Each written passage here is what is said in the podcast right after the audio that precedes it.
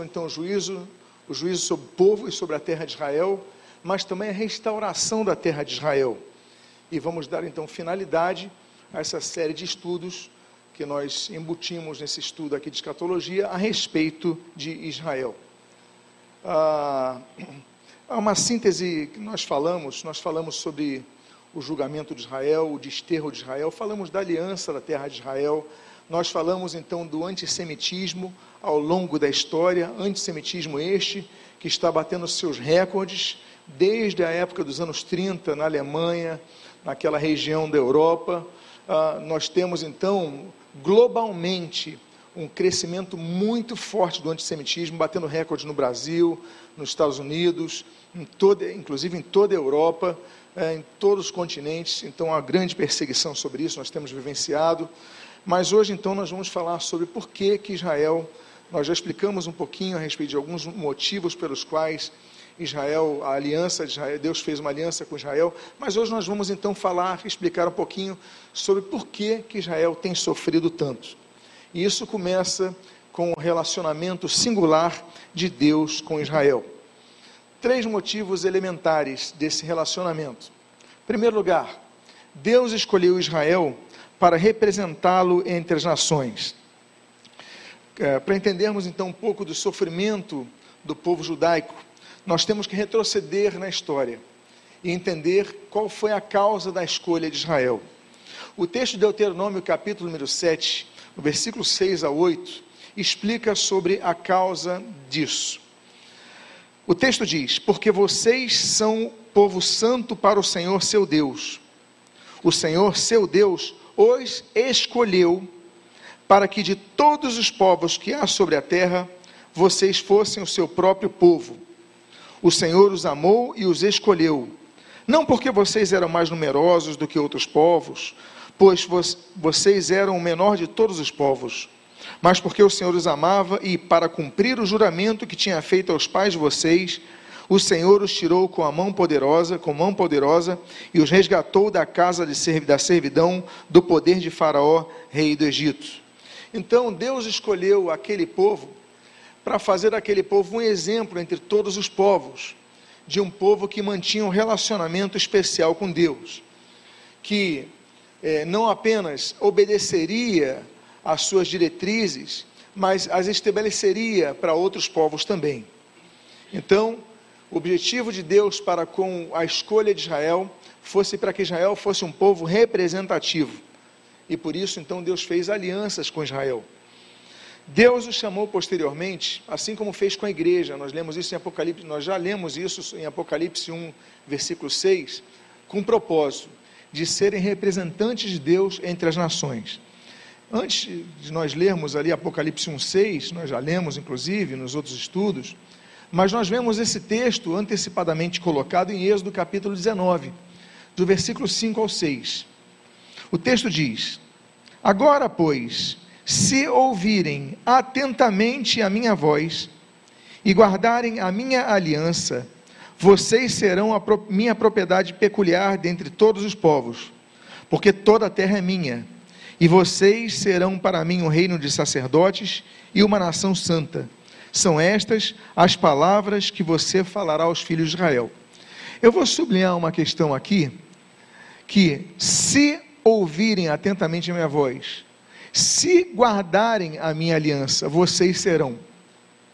Não é porque o povo judeu tinha sido escolhido por Deus, que naturalmente eles já seriam propriedade peculiar entre todos os povos. Seriam um povo de sacerdote automaticamente. Seria uma nação santa automaticamente. Não.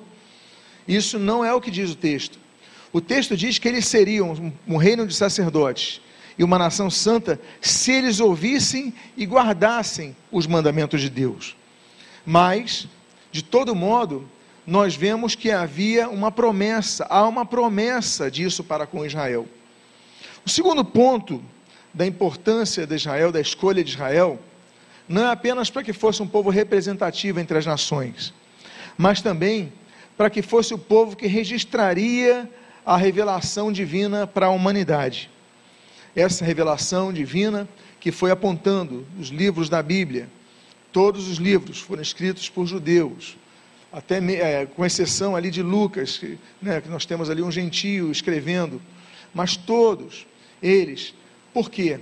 Porque Deus escolheu aquele povo para que fosse o registrador dos seus oráculos. Por isso que nós lemos no texto de Romanos capítulo 3, nos seus dois primeiros versos, o seguinte: Qual é então a vantagem do judeu? Ou qual a utilidade da circuncisão? Muita, sob todos os aspectos principalmente porque aos judeus foram confiados o que? Os oráculos de Deus. Então, Deus separou aquele povo e confiou àquele povo os seus oráculos, né, a sua mensagem a ser distribuída a todos, inclusive a mensagem do surgimento de um Messias. E por isso, nós temos um terceiro ponto importante a colocar aqui em relação a essa escolha do povo de Israel que Deus escolheu aquele povo para que através dos seus descendentes viesse o Messias. Então, o Messias prometido, ele vem dos judeus, foi um judeu, Jesus Cristo. Romanos capítulo número 9, dos versículos 4 a 5, nós lemos o seguinte: São israelitas, pertence-lhes a adoção e também a glória, as alianças, a legislação, o culto e as promessas deles são os patriarcas, e também deles descende quem? O Cristo, segundo a carne, o qual é sobre todos. Deus bendito para sempre. Amém. Então, nesse texto, que inclusive revela a divindade de Jesus, é mais um dos textos que revela a divindade de Jesus, mas ali fala que Jesus Cristo, na carne, ou seja, Jesus, ele seria manifestado, o Messias seria manifestado, o Cristo seria manifestado em Israel como judeu. Então, é um privilégio. E além de terem esses privilégios, nós temos um outro privilégio, que é o zelo de Deus para com Israel. Por causa desse zelo, Deus então agiu é, intervenientemente durante várias ocasiões da história. Ele veio, ele, ele, ele agiu em prol de Israel, assim como agiu contra Israel muitas vezes mas é importante dizermos que muitas das nações, muitos dos impérios, todos aqueles que se levantaram contra Israel foram sendo destruídos ao longo da, da história. Ah, o grande império assírio foi demolido, o império babilônico foi demolido, o império romano, cadê o império romano? Cadê o império otomano? Cadê o império nazista, o terceiro Reich, tão poderoso, com tanta tecnologia, com tanta, com tanta engenharia bélica, também sucumbiu. Então, todos os impérios que se levantaram contra Israel, eles sucumbiram. Agora, inclusive, eh, não apenas os impérios que tentaram destruir o povo de Israel, mas também tentaram destruir a sua terra. Por quê? Zacarias capítulo 2, versículo 8 mostra esse zelo de Deus para com Israel. A Bíblia diz: Porque aquele que tocar em vocês, toca na menina dos meus olhos. Ou seja, é uma área muito sensível, é, o tocar em Israel. Então, aquilo que nós lemos no Salmo 121, versículo 4, não dormita o guarda de Israel. Agora, eu falei dos vários privilégios de Israel, mas privilégios trazem responsabilidades. E as responsabilidades geram consequências, tanto positivas como negativas. Então, a pergunta que nós fazemos é: se Deus protege Israel, se Deus ama Israel, se Deus tem tanto zelo para com Israel, por que esse povo tem sofrido muito? Bom, nós devemos lembrar, em primeiro lugar, aquilo que o Senhor Jesus nos ensinou em relação à atribuição de benefícios e responsabilidades. Jesus foi muito claro, e isso se aplica ao povo de Israel também, assim como se aplica a, aplica a nós cristãos, no texto de Lucas capítulo 12, versículo 48. Mas aquele a quem muito foi dado, muito lhe será exigido. E aquele a quem muito se confia, muito mais lhe pedirão. Esse é um dos pontos, porque Deus deu a Israel mais do que deu a outros povos. Então Deus exige mais de Israel mais do que exige a outros povos. Por isso, a cobrança a Israel é muito mais intensa do que é a outros povos em relação à responsabilidade que eles ao longo da história têm recebido. Então, a desobediência, o desprezo às funções que deveria abraçar com zelo, tudo isso vai receber da parte de Deus juízo. Nós sabemos que nem a igreja é poupada do juízo. A Bíblia fala lá em 1 Pedro capítulo 4, versículo 17, o juízo, pois, começa pela casa de Deus, nem a igreja está isenta disso, muito eh, tampouco Israel estaria isento disso. Por isso que nós vamos lendo a Bíblia no Antigo Testamento, quando a gente vai, vai lendo os livros dos, dos juízes, os livros dos reis, né, o, enfim, as crônicas, nós vamos vendo ali que chega um rei e se mantém fiel a Deus, governo temor ao Senhor, o reino prospera. Alguns abandonam o Senhor e aí vem guerras, o reino decai. Então, Israel tem vivido ao longo de toda a sua história, e a Bíblia é uma testemunha disso, invasões, derrotas é, em seus exércitos, e Deus vai restaurando sempre aquele povo e vai sempre dando novas oportunidades àquele povo. Agora, Deus sempre tem dado, então, o entendimento ao povo de Israel sobre a necessidade de se voltarem a Deus. Deus voltaria se não fizer, se não agissem consoante a vontade de Deus, novamente juízo sobre eles. Novamente Deus levantaria a mão sobre eles. Então, Israel, grande responsabilidade tem de seguir ao Senhor. Samuel, o profeta Samuel, no discurso para o povo de Israel, ele declarou o seguinte: Se, olha o se ali, se, porém, vocês não derem ouvidos à voz do Senhor, mas forem rebeldes ao seu mandado, a mão do Senhor será contra vocês, como foi contra os pais de vocês. Então Israel, ele nunca foi isento das consequências de sua irresponsabilidade, desobediência, infidelidade para com Deus. Sempre ele foi alertado sobre, como por exemplo, o que citou aqui Samuel, o profeta, o juiz. Ele falou: Olha, vocês, se vocês não derem ouvidos a Deus, se vocês forem rebeldes, a mão do Senhor vai vir sobre vocês. E olha, terrível coisa estar debaixo das mãos de Deus nos seus juízos. Então, meus amados irmãos, Israel sempre sofreu, sempre ao longo de sua história, sofreu por causa de quê? de sua infidelidade para com Deus. Há um texto muito interessante que fala do casamento de Deus com Israel. Seria natural que Deus, ao criar um povo representativo, mantivesse com ele um, um relacionamento modelar, é, que fosse um modelo para todos os povos. Mas, assim como no casamento, se exigia o que? a fidelidade entre ambos, a lealdade entre ambos. O texto de Oséias é um texto, uma profecia que fala aspectos escatológicos, naturalmente, mas ele usa essa simbologia do casamento de Deus com Israel e da lealdade esperada. Veja o que diz o texto de Oséias, capítulo 2, dos versos 19 a 20. Farei de você a minha esposa para sempre. Deus falando para com Israel. Farei de você a minha esposa para sempre. Farei de você a minha esposa em justiça, em juízo, em bondade e em misericórdia. Farei de você a minha esposa em fidelidade, e você conhecerá o Senhor. Só que aí anos se passam, né, contextos se passam, e o povo de Israel volta-se à murmuração, o povo de Israel volta-se à idolatria, e o povo de Israel, por exemplo, eh, nós muitos anos antes, o bezerro de ouro foi só um modelo, um exemplo de tudo isso que Israel repetiria. Deus tinha livrado Israel da escravidão, Deus tinha enviado dez pragas extraordinárias, incontestáveis sobre os egípcios. Israel viu, testemunhou. Israel cruza o, eh, eh, o Mar Vermelho e, e, miraculosamente eles são testemunhos disso e daqui a pouco estão criando um bezerro de ouro. Então, Deus então vai alertar que essa essa deslealdade ela vai gerar consequências. Israel sempre colheu as consequências dos seus erros. pestes, guerras perdidas, quebras nas dinastias, invasões e ocupações de sua terra.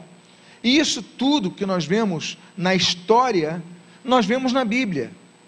Para nós, não tem nenhuma novidade do que está acontecendo, porque é algo que, se, que repetidamente foi registrado nas Escrituras Sagradas. Agora, existem outras causas que são mais explicitadas no texto bíblico. Causas de lealdade, que foram idolatria, murmurações, tudo isso gerou consequências.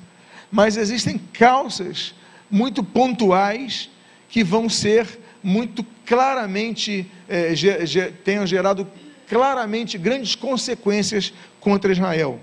E uma delas, e a mais clara delas, a rejeição ao Messias. A rejeição ao Messias vai trazer graves consequências a Israel. Bom,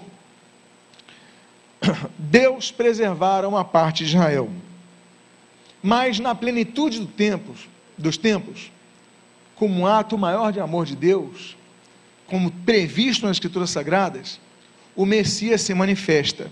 Deus enviou Jesus. Mas, Jesus tendo vindo para os seus, Jesus tendo se manifestado no seu meio, ou seja, primeiramente a Israel, primeiramente ao povo de Israel, ele não foi recebido. O texto que nós lemos em João, capítulo 1, no versículo 11, diz: Veio para o que era seu, e os seus o que? Não o receberam. Então Jesus, ele vem, vem se manifestar primeiramente para os judeus, e os judeus não o recebem. Agora, isso é grave, mas ainda piorou. O Messias ele veio para os seus, não receberam.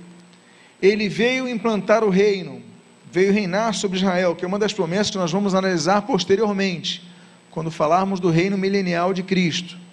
Mas aquele povo também rejeitou o seu reinado. Lucas capítulo 19, no versículo 14, ele registra: não queremos que este reine sobre nós. Então, mais uma vez, o povo de Israel, mais uma vez explicita: a gente não quer que Cristo seja o nosso rei, que Jesus seja o nosso rei. Então, por causa disso, dessa rejeição, Jesus vai ser perseguido, Jesus vai ser entregue. Os gentios, os romanos, representando todos os gentios, vão agir contra Jesus com crueldade naquela cruz, naquela crucificação, naquela, naquele coroamento ah, é, de uma, uma cruz feita de espinhos, né? o, a, o chicoteamento, a exposição de Jesus, ou seja, de uma maneira tão vexatória, de uma maneira tão humilhante, de uma maneira tão injusta, de uma maneira tão terrível, Jesus vai sofrer em nosso lugar, mas por causa da rejeição de Israel e da rejeição dos gentios. Por isso é importante dizer: ao longo da história, muitos culparam judeus, chamando-os de deicidas. Isso é um erro. Não foram judeus, foi a humanidade que rejeitou Jesus. Não se pode culpar os judeus por isso. Foram, foram todos que rejeitaram Jesus. Mas ainda assim, o amor de Jesus se manifestou para com todos. Bom, a situação ainda seria pior. Eu já tenho falado então aqui sobre todas essas situações, mas ela se torna pior ainda quando, diante de Pilatos, na proposta feita por aquele procurador, os judeus se autocondenaram. Diante do mais importante tribunal já ocorrido em toda a história, a declaração num tribunal, vocês sabem que ela vale. A declaração de um tribunal, ela é algo que ecoa. E ali então nós temos o terrível texto. Um dos textos mais terríveis para o povo judeu que nós encontramos em toda a Bíblia é o texto de Mateus no capítulo 27, no versículo 24 a 25. A Bíblia registra: Vendo Pilatos que nada conseguia e que, ao contrário, o tumulto aumentava, mandou trazer água e lavou as mãos diante do povo, dizendo: Estou, estou inocente do sangue deste homem. Fique o caso com vocês. Olha só.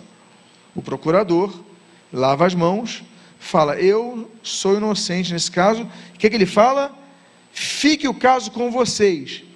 Ele passa autoridade para definir essa situação para quem? Para o povo. E no caso ali, aquele pátio estava, estava o povo judeu.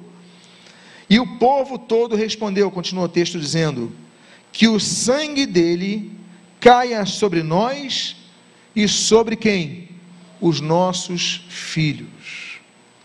Uma declaração oficial num tribunal que legitima essa declaração e a declaração que o sangue dele caia sobre nós e sobre os nossos filhos.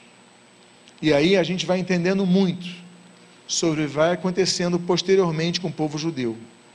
Tal declaração, repleta de ódio contra o maior presente de Deus para a humanidade, teve gravíssimas consequências. E o sangue foi grandemente derramado sobre o povo judeu por causa disso. Bom, o povo de Israel então seria espalhado entre as nações. Eles seriam dispersos, mas não de forma pacífica, mas eles seriam arrancados de sua terra e enviados para povos distantes, como nós lemos no segundo livro das Crônicas, no capítulo 7, nos versículos 19 a 20.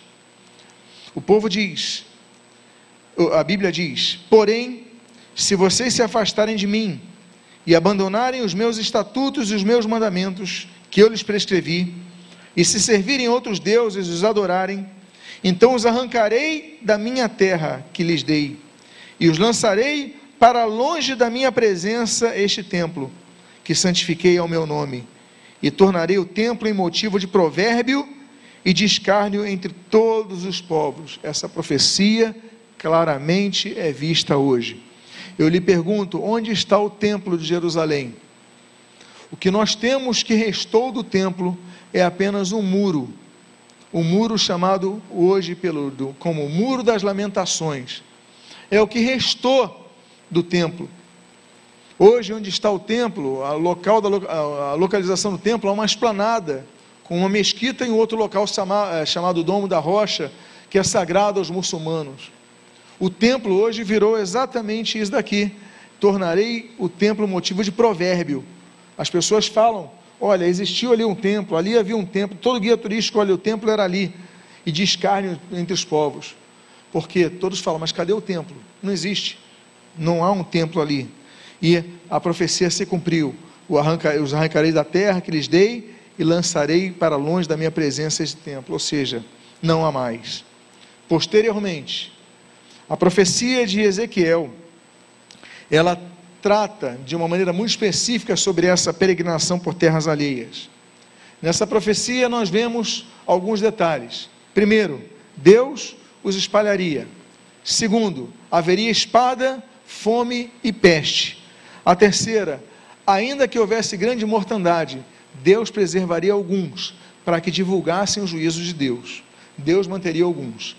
Veja o que diz Ezequiel no capítulo 12, dos versículos 15 ao 16. Saberão que eu sou o Senhor, quando eu os dispersar entre as nações e os espalhar por outras terras. Deixarei que alguns poucos, olha só, deixarei que alguns poucos escapem da espada, da fome e da peste, para que publiquem todas suas coisas abomináveis entre as nações, para onde forem, e saberão que eu sou o Senhor. Então, Deus continuou falando ao povo de Israel. E esse mesmo sacerdote, Deus fala sobre o fato de que essa dispersão entre as nações era parte do juízo divino.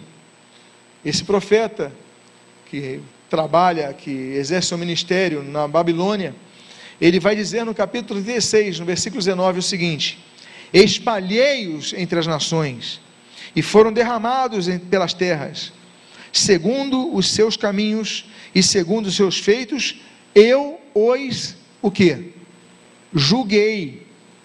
Então Deus fala claramente que esse espalhar os judeus pelas terras, pelas nações, o tirar da terra de Israel, e daí vem os árabes, vão ocupando, e nós temos os problemas que nós vemos hoje, aí, hoje em dia, né, essa disputa por aquela terra, não é minha, não é minha, não é minha, não é, é minha, essa, essa guerra contínua, que não é de hoje, de 2023, isso já vem, ah, não é, também não é do Estado de Israel em 1948, é anterior. Desde a declaração da partilha da Palestina em 1947 já começaram os atritos e as guerras, os conflitos, já falei sobre isso nesses estudos. Mas é importante nós dizermos que esse espalhar é um juízo de Deus. No ano 70, quando aquele povo falou que venha sobre nós o sangue esse sangue sobre nós e nossos descendentes, o sobre nós já atingiu eles naquela geração. No ano 70, os romanos invadem Jerusalém, destroem o templo, demolem o templo e expulsam os judeus. E eles vão então fugindo para outras comunidades. O sangue já se, começou a ser derramado já no ano 70. Mas o golpe final acontece no ano 135, quando uma revolta de um homem chamado Bar Korba, o filho da estrela, é, ele, Simão Bar Korba, ele, ele que começa três anos antes, em 132, então chega Adriano, o imperador, e ele proíbe os judeus de ficarem em Jerusalém. Olha só a situação. Essa disputa, volta a dizer, é muito antiga. Ele não permite, permite que nenhum judeu permaneça em sua terra, e ali eles são expulsos. Mas apesar disso, apesar das expulsões imperiais, com a força da mano militare, nós temos a garantia de Deus que preservaria o povo de Israel. A profecia de Jeremias, ela vai revelar alguns detalhes. Jeremias vai dizer, em primeiro lugar, que a peregrinação de Israel entre os povos seria por um período limitado. Segundo lugar, que no futuro o povo de Israel deixaria de ter medo. Essa profecia não se cumpriu ainda. Volto a dizer, é uma profecia de múltipla referência. Ela vai se cumprir no período, no período milenial, na dispensação milenial. Terceiro lugar, as nações e os impérios seriam julgados diante do que fizeram com Israel no tempo das suas peregrinações. E em quarto lugar, nessa profecia de Jeremias, nós vemos que Israel não seria eliminado, apesar do duro castigo que recebeu. Vejamos o que diz Jeremias no capítulo número 30, dos versículos 10 a 11. Portanto, não tenha medo, meu servo Jacó, diz o Senhor, nem se atemorize, ó Israel, pois eis que eu o livrarei dessa terra distante, vou repetir, eu o livrarei dessa terra distante, e salvarei a sua descendência da terra do exílio. Promessa de Deus.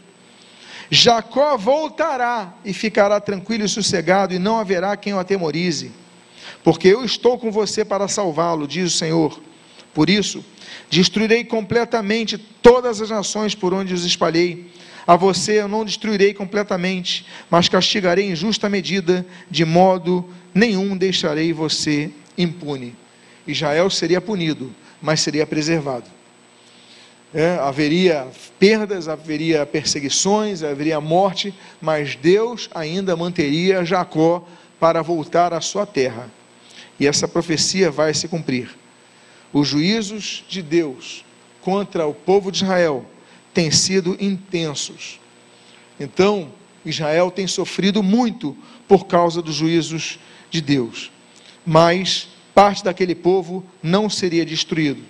O profeta Amós ele vai dizer, no capítulo 9, no versículo 8: Eis que os olhos do Senhor Deus estão contra este reino pecador, e eu o destruirei da face da terra, mas não destruirei completamente, por completo, a casa de Jacó, diz o Senhor. Deus então fala que vai haver juízo, mas não destruiria Jacó daquela terra completamente. Assim, nós podemos dizer que a promessa de Deus, que o trono de Davi, ele, ele não teria fim, que foi uma promessa que nós estudamos na aliança davídica, ela vai ser cumprida cabalmente quando Jesus voltar. A Bíblia diz em Isaías capítulo 9, no versículo 6 ao 7, porque o menino nos nasceu, um filho se nos deu, o governo está sobre seus ombros, e o seu nome será Maravilhoso Conselheiro, Deus Forte, Pai da Eternidade, Príncipe da Paz. Veja a continuação desse texto. Ele estenderá o seu governo, ele estenderá o seu governo, e haverá paz sem fim sobre o trono de Davi e sobre o seu reino, para estabelecer, o estabelecer e para o firmar com ju juízos e com justiça, desde agora e para sempre. E o zelo do Senhor dos Exércitos fará isto. Então, Deus prometeu: olha, eles vão se espalhar, vai haver morte, vai haver juízo, mas eu vou manter uma parte desse, desse povo. Agora, enquanto isso, essa terra vai ficar vazia, a terra de Israel vai ficar vazia, e outros povos vão possuí-la. Ela vai ser invadida por outros. E é o que vai acontecer, e é o que tem gerado todas as problemáticas que nós temos visto nos dias de hoje em relação às guerras pela posse da terra de Israel. E isso, isso aponta mais um juízo divino contra aquele povo. Nós já estudamos que o objetivo de Israel era ser um povo santo, mas enviar também para uma terra que é chamada de Terra Santa. Até hoje nós falamos, ah, é, viagem para a Terra Santa, conheça a Terra Santa, porque o texto bíblico fala assim, e assim denomina aquela terra. Ou seja, santo é separado para um propósito, separado para uma, uma, algo específico. Aquela terra foi separada para ser uma terra para aquele povo. E aí então Deus manifestando a revelação naquele povo, tudo que nós já falamos a respeito de Israel. O problema é que Jeremias fala que o próprio povo de Deus, ele contaminou aquela terra.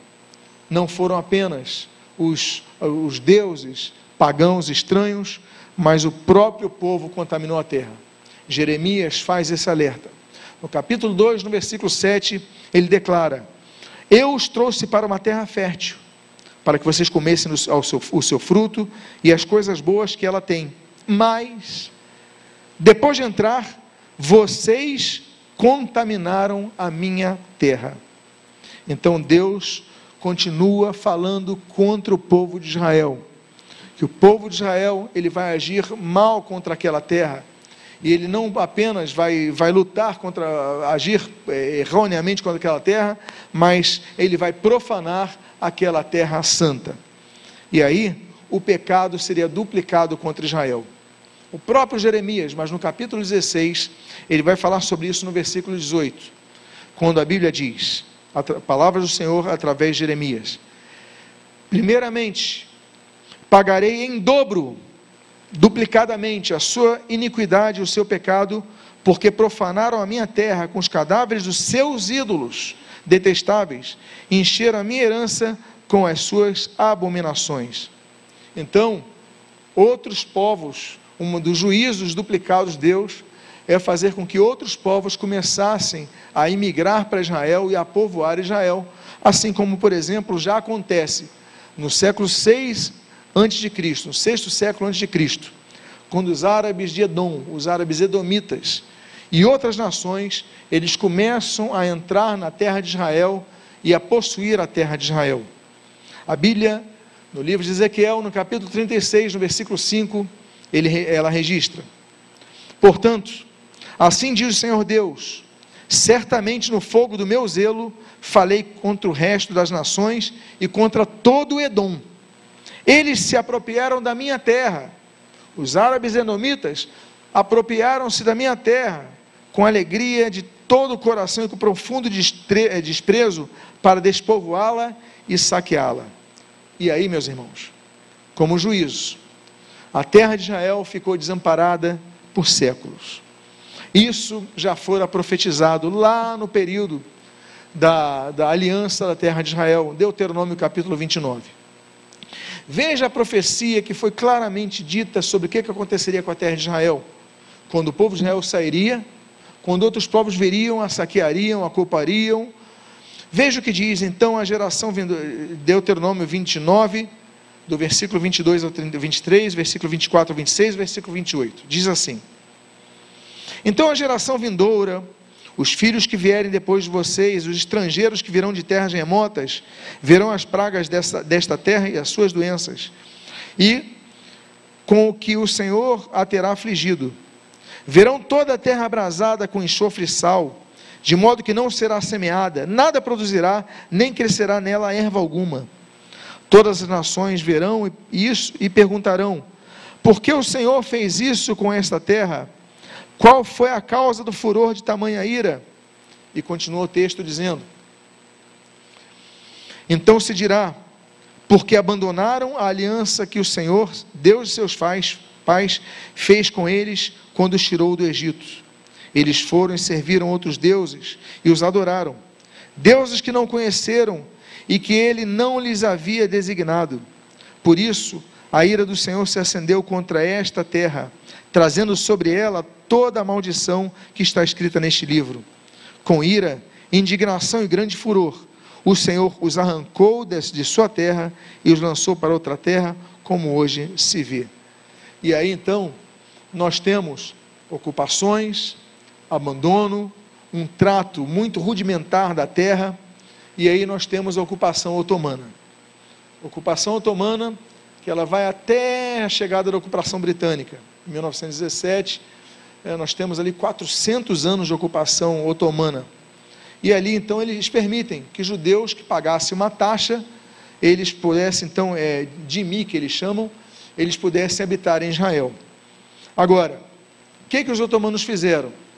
Se você for a Jerusalém, você vai ver os muros de Jerusalém atuais foram reformados pelos otomanos. Tirando isso, eles não fizeram mais nada em Israel. Ficou uma terra abandonada por 400 anos sem desenvolvimento, miserável, pouco habitada, pouco trabalhada. Porque os otomanos, eles distribuíam seus recursos, sua atenção em outros povos, mas não ali na terra de Israel. E a profecia se cumpre. Um dos maiores, uh, um dos maiores autores norte-americanos, Mark Twain, ele vai falar no The Innocent Abroad, nos capítulos 46 e 47, o seu registro sobre o abandono da terra de Israel, do período que ele foi lá então visitar Israel. Twain ele vai dizer o seguinte: Nós atravessamos algumas milhas de um território abandonado, cujo solo é bastante rico, mas que estava completamente entregue às ervas daninhas. Uma vastidão deplorável e silenciosa. Lagartos cinzentos, cinzentos que se tornaram os herdeiros das ruínas, dos sepulcros e da desolação entravam e saíam por entre as rochas ou paravam, quietos para tomar o sol, tomar sol. Onde a prosperidade reinou e sucumbiu, onde a glória resplandeceu e desvaneceu, onde a beleza habitou e foi embora, onde havia alegria, agora a tristeza, onde o esplendor da vida estava presente, onde o silêncio e morte jaziam nos lugares altos, lá este, esse réptil faz a sua morada e zomba da vaidade humana. Não há um único vilarejo em toda a sua extensão, nada no raio de 30 milhas em qualquer direção. Existem dois ou três agrupamentos de tendas de beduínos, mas não há sequer uma habitação permanente. Uma pessoa pode cavalgar 10 milhas pelas redondezas sem conseguir ver 10 seres humanos. Estava totalmente abandonado a terra de Israel. Povoados aqui, beduínos ali, aldeias acolá, mas a terra destratada, a terra abandonada, uma terra que ele falou que é rica, mas ali estava infrutífera. Tudo isso, o período dos juízos de Deus, que Deus tirou o povo de Israel da sua terra e outros povos foram ocupando de maneira relaxada aquela terra. E aí, você vai visitar Israel. E quando você visita Israel, não é isso que você vê. Você vê uma terra que antes fora abandonada, devastada, é, durante a perseguição, durante a, a dispersão judaica, ela está florescendo. Você vê uma terra organizada, você vê uma, você vê uma terra reflorestada. Então, meus amados, nós devemos considerar algumas coisas. Em primeiro lugar, uma profecia, da, a profecia sobre a restauração daquela terra. Nós lemos no texto de Isaías, capítulo 35, versículo 1 e 2, o seguinte: uma profecia de múltipla referência. O deserto e a terra seca se alegrarão. O ermo exultará e o que? Florescerá, vai começar a dar flores. Onde havia deserto, vai começar a surgir flores. Olha a profecia, como Narciso. Ele se cobrirá de flores, dará gritos de alegria e exultará. Receberá a glória do Líbano, o esplendor do Carmelo e de Saron. E eles verão a glória do Senhor, o esplendor do nosso Deus. E aí então, após o retorno de Israel à sua terra, recomeçou, reiniciou, iniciou-se um processo de reflorestamento daquela terra. Existe um texto de Amós que fala muito interessantemente sobre esse retorno de Israel e, esse, e essa renovação de vida. Diz o texto, Amós capítulo 9, versículo 14 e 15: Mudarei a sorte do meu povo de Israel. Eles reedificarão as cidades destruídas e nelas habitarão. Plantarão vinhas e beberão o seu vinho. Farão pomares e comerão dos seus frutos. Eu os plantarei na sua terra. Então, quando Israel volta, em 1948, eles começam a desenvolver aquela terra, a melhorar aquela terra, a prosperar aquela terra. E ele fala: Eu os plantarei na sua terra, e dessa terra que lhes dei, nunca mais serão arrancados, diz o Senhor. Ou seja, a profecia é clara, 1948. Israel volta à sua terra, nunca mais vai sair dela, como diz o texto nessa profecia, e essa terra começaria a prosperar. As cidades destruídas seriam reedificadas, há belíssimas cidades em Israel hoje, não são cidades abandonadas, largadas, é muito organizadas. E ali plantarão vinhas, beberão seu vinho, haverá pomares, ou seja, você vê uma renovação ali é, em Israel nos dias de hoje. Pois bem, tudo isso começou a ser recuperado através do, do retorno dos judeus à sua terra a partir de 1948 através do desenvolvimento tecnológico, tecno, é, que vai afetar a agropecuária, o desenvolvimento da, das plantações, tudo isso para que voltasse a produzir frutos. E aí nós vemos essa preocupação. A preocupação dos judeus, eu, eu cito 1948, quando a fundação do Estado de Israel, mas 50 anos antes, já havia colonos judeus morando lá. Eles nunca abandonaram a terra, nunca abandonaram a terra, como nós já estudamos. Então, foi criado o Fundo Nacional Judaico em 1901. 1901, cerca de 50 anos antes da fundação do Estado de Israel, para que eles cuidassem da terra, da terra que eles tanto amavam, que estava abandonada. E aí nós temos então o Fundo Nacional Judaico. Essa é uma, é uma foto de um flyer daquela época, o orçamento que eles tinham para essa terra naquele ano, né, 4 milhões e 378 mil dólares, né, os propósitos desses fundos, do Fundo Nacional Judaico, seria fazer com que houvesse um sistema de água, isso daqui é a logo atual, houvesse um sistema de água para que fornecesse a eles possibilidade de plantio, de uma melhor vivência, 50 anos antes do Estado de Israel. Aí, quando eles chegam eles já começam a plantar, reflorestar aquela terra que estava estéril. Nos primeiros anos, 4 milhões e meio de árvores foram plantadas. Hoje, tem, existem mais de 200 milhões de árvores plantadas em todo Israel. Bosques, florestas lindíssimas que você passa por lá e cobrem 250 mil hectares. E alterou significativamente aquela região nos, que era caracterizada pela aridez nos últimos séculos. Hoje, Israel conta com 150 reservas naturais, 150, um país minúsculo, um país do tamanho do Sergipe, um país que é metade do Rio de Janeiro, do estado do Rio de Janeiro, 150 reservas naturais e 65 parques nacionais. E esses dados eu colhi do Ministério das Relações Exteriores de Israel. Então, a profecia do profeta de Ezequiel, também começou a se cumprir, também outra profecia de múltipla referência, no capítulo 36, no versículo 34 a 36. Ele diz: A terra que estava abandonada será cultivada e deixará de ser um lugar abandonado aos olhos de todos os que passam. Então se dirá: Esta terra abandonada ficou como o jardim do Éden. As cidades que estavam desertas, abandonadas, em ruínas, estão fortificadas e habitadas.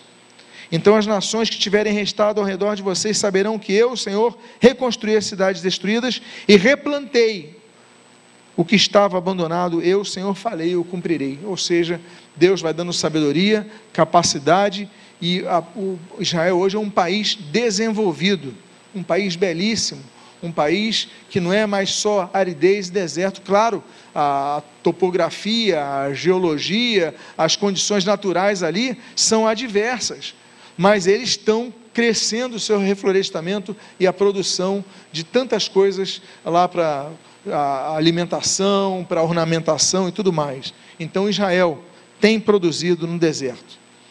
Vale colocar que Israel é um dos 15 países com maior carência de água do mundo.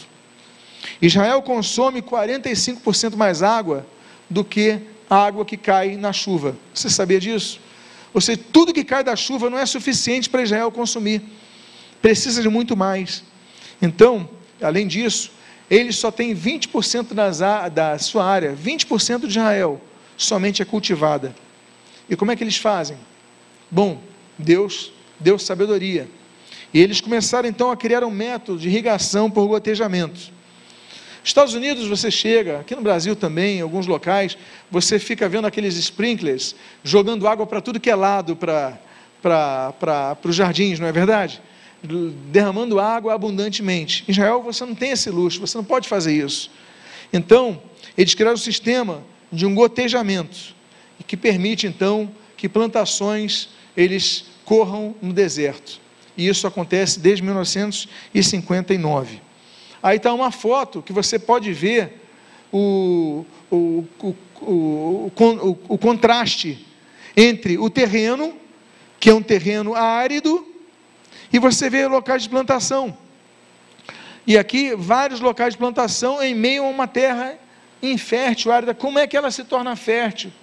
Através da tecnologia, através da inteligência e esse sistema de gotejamento que nós vamos ver a seguir. Esse aqui é um vídeo é um vídeo de apenas 1 minuto e 43 segundos que mostra sobre essa invenção israelense que tem feito com que Israel tenha crescido e prosperado no meio de uma terra tão árida. O que você vê aqui e você encontra em todos os cantos de Israel parece algo simples, mas esses pequenos tubos fizeram nosso deserto florescer e revolucionaram a forma de irrigar em todo o mundo. Apresentamos a famosa irrigação por gotejamento. Em Israel, toda gota d'água conta. Por isso, nossos especialistas tinham que encontrar a maneira mais eficaz para que nossas terras florescessem, sem desperdiçar uma única gota d'água. Foi assim que nasceu em Israel a moderna irrigação por gotejamento, o método mais eficaz de abastecimento de água e nutrientes para as culturas. Esse sistema, composto por longos, mas pequenos tubos, entrega água e fertilizantes diretamente para o local certo da lavoura, na quantidade e na hora certas. Portanto, cada planta recebe exatamente o que precisa. Graças a essa invenção israelense, os produtores podem obter melhores retornos economizando água e energia, além de fertilizantes e agroquímicos. Hoje, a irrigação por gotejamento é usada em mais de 150 países em todo o mundo. E em Israel, estima-se que 75% das colheitas usem a irrigação por gotejamento. Ao longo dos anos, a tecnologia evoluiu para torná-la ainda mais eficaz e permitir a economia de água em mais culturas. Recentemente, foram feitas até experiências em plantações de arroz, uma das culturas que mais consomem água no mundo, usando essa técnica inovadora. Então nós vemos que Israel tem, a profecia tem se cumprido a profecia de Ezequiel, a profecia de Isaías, a profecia de Amós, elas têm se cumprido. Nós falamos que 11 anos, 50 anos antes foi criado um fundo judaico para a compra de terras, para uma elaboração de um sistema de água e uma companhia de água do país. O país nem existia. O país passou a existir em 1948. 11 anos antes, 1937, eles criaram uma companhia de água para ir cuidando da, da sua terra. Companhia essa que existe até hoje. Outra revolução. Bom, nós falamos do gotejamento de água. Mas de onde vem essa água? Como é que podia se usar água que é tão rara em Israel? Então, uma revolução acontece uma revolução genial, uma revolução intelectual, uma revolução tecnológica acontece em 1967, quando é criado um sistema de dessalinização de água. Nós vamos ver também um vídeo curto, um minuto e meio aproximadamente, e nós vamos ver então como é que é feito o sistema que tira a água salinizada do mar e a transforma em água doce pronta para o, o seu apropriado uso.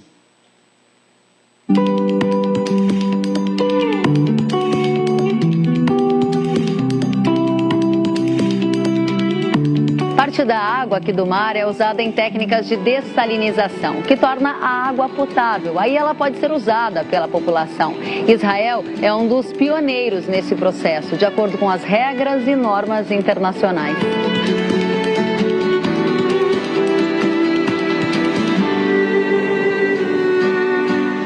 A água dessalinizada responde por 75% do consumo doméstico de água em Israel. A tecnologia é aplicada em 600 milhões de metros cúbicos, o que equivale ao volume que abastece 6 milhões e meio de pessoas por ano. A dessalinização também é empregada para tratar a água salobra. O processo em si é praticamente o mesmo que se usa para a água do mar. Nesta usina, a água que chega dos poços passa pelas membranas que ficam dentro dos tubos. A água concentrada volta para o mar e a outra é tratada e abastece a população. A tecnologia utilizada em Israel pode ajudar o Brasil a diminuir a escassez de água, explica o coordenador de projetos da Mecorot, a Companhia Nacional de Água em Israel. A técnica pode ser usada em áreas como o semiárido nordestino, onde chove cerca de 600 milímetros por ano, volume próximo à média anual de chuva em Israel. Então nós vemos que 75% da água que Israel consome vem do mar, vem da água salgada, que é tratada, e aí então eles tornam água potável. Então, meus amados, tudo isso acontece quando Israel volta para a sua terra, conforme as profecias que nós lemos ali. Apesar de só chover alguns dias por ano, só chove alguns dias no inverno. Olha a diferença. Nós aqui do Rio de Janeiro estamos tão acostumados com chuvas. Nós olhamos o nosso, o nosso aplicativo para ver se vai chover hoje ou essa semana, não é isso? Lá eles nem olham, porque sabem que não vai chover. Só vai chover no inverno alguns dias. Então, eles já têm cinco usinas de dessalinização em Israel, dados da revista super interessante. Essa é a foto de uma delas, apenas para registro, elas ficam próximo ao mar, e ali então começa o sistema de distribuição. A região, a região mais árida de Israel, o deserto do Negev, ele fica no sul. No sul desse deserto, ele produz, você fala, no sul do deserto do Negev não tem nada para produzir. 60% da produção de hortifruti de Israel é produzida lá, segundo Samantha Levi, que é membro do Conselho Regional do Aravá Central, dados de 2017. Então aqui você pode ver o mapa, e nesse mapa você pode ver como está Israel hoje. Você vê que como foi reflorestado essas áreas verdes aqui, está vendo?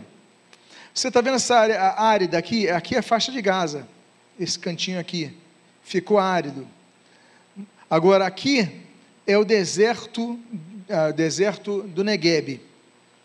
E aqui no sul do deserto do Negueb está a produção, uma produção aqui, 60% de todo o hortifruti de Israel. Apesar, volta a dizer, só 20% das terras serem aráveis em Israel, mas eles têm mudado isso. Eles encontraram 20% arável. Eles começaram a mudar isso. E hoje a agricultura, ela produz 2,5% do PIB de Israel e 3,6% das exportações de Israel. Ou seja, aquela profecia que fala das flores. Você lembra que nós falamos que voltarão a ter flores? No ano 2000, Israel exportou 50 milhões de dólares em flores, cumprindo a profecia de Isaías que nós citamos. E aí então nós vamos para a nossa conclusão.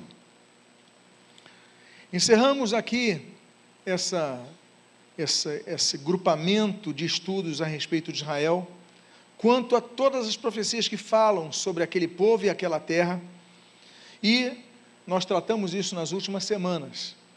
Mas na semana que vem, nós começaremos a entrar numa outra abordagem em relação aos sinais dos tempos relacionados à volta de Jesus. Quais têm sido os sinais que nós temos observado, além de olharmos para Israel? Agora vamos olhar ao nosso redor, o planeta. Quais são os sinais que todos nós temos observado em todo o nosso planeta?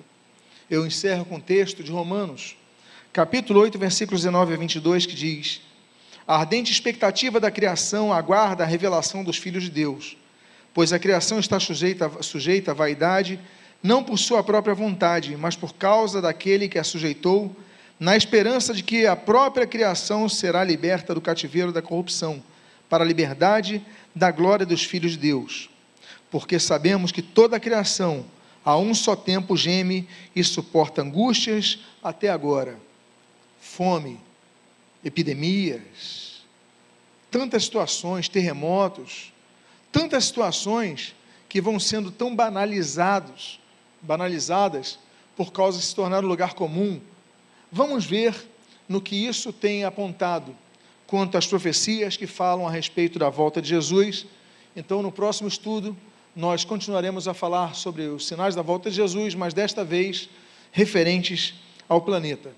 Que Deus possa ter abençoado a tua vida, e eu tenho certeza que o fez de maneira rica e abundante em nome de Jesus. Amém, queridos? Vamos ficar todos de pé.